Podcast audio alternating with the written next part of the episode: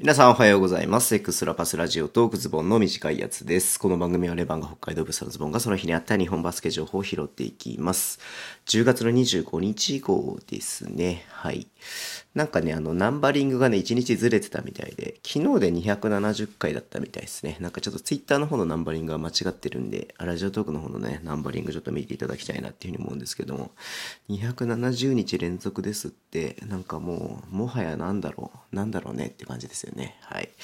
まあ今日もやっていきたいと思うんですけれども、試合のね、えー、試合がね、いっぱいやりましたんで、いっぱいやりましたんだってバカみたいな言い方になったけれども。はい。またちょっとそのこと話していこうと思うんですけれども、まず B1 ね、まあレバンが負けましたけども、この辺はちょっとね、多分今日の YouTube とかポッドキャストで話すと思うので、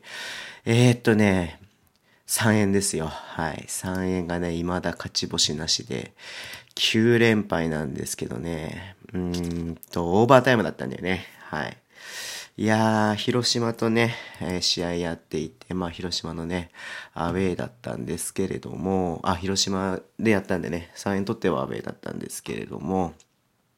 オーバータイムね、最後ね、まあちょっと追いつかれてしまいまして、で、岡田選手がね、最後の最後で、あのね、なんだっけ、イエルカがさ、シュート外したの取ってさ、岡田選手がゴール下で、最後ね、入れてればもうそれで試合終わってたんですけど、ちょんちょんちょんちょんと落ちちゃったんだよね。あれがね、ほんとね、なければね、初勝利だったんだけれども、うん。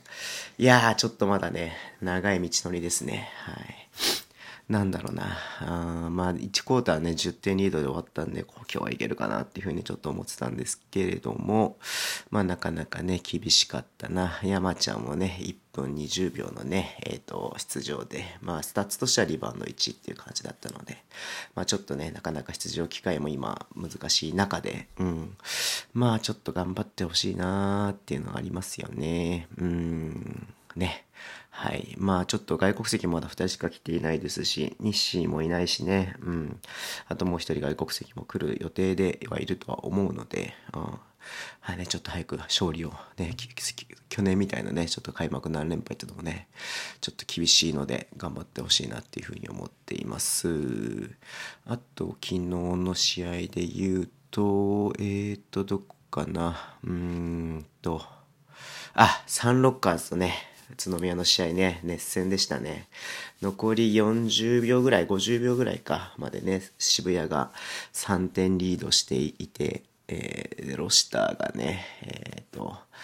同点3を決めて、で、その後ね、フリースローで、みたいな感じになっちゃって、最後ね、あの、あのしね、ショットファールだったのかなっていうのもちょっと怪しいジャッジだと思うんだけど、まあ、ショットファールっちゃショットファールなんでしょうけれども、うーん、ね、3でね、ちょっとディープスリーみたいな場所ではあったので、ね、ちょっと謎な部分ありましたけれども、まあ、田渡選手がね、ファールしてましたが、まあ、あれは田渡君が悪いっていう感じではなかったかなって気もするけれどもね。はい。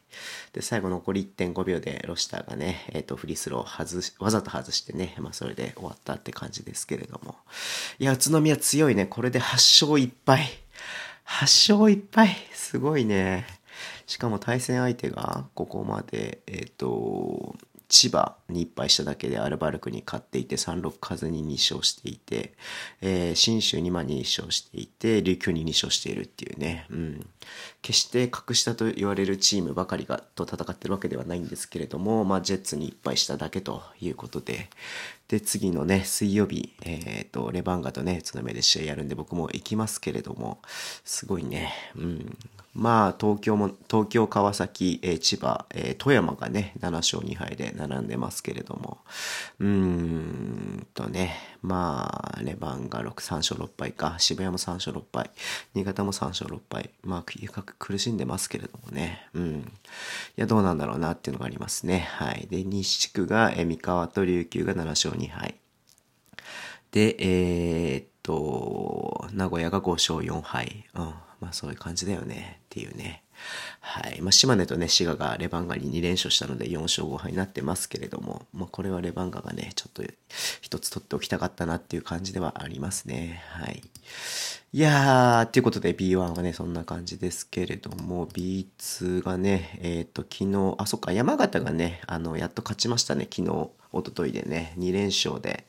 ね、奈良相手にやりましたけれども、ベイちゃんがね、多分25分ずつぐらい出て、結構ね、うん、あのー、チームの戦力にはなってるけれども、スタッツは全然なんか伸びてなかったなっていうふうに見てましたけれどもね、うん。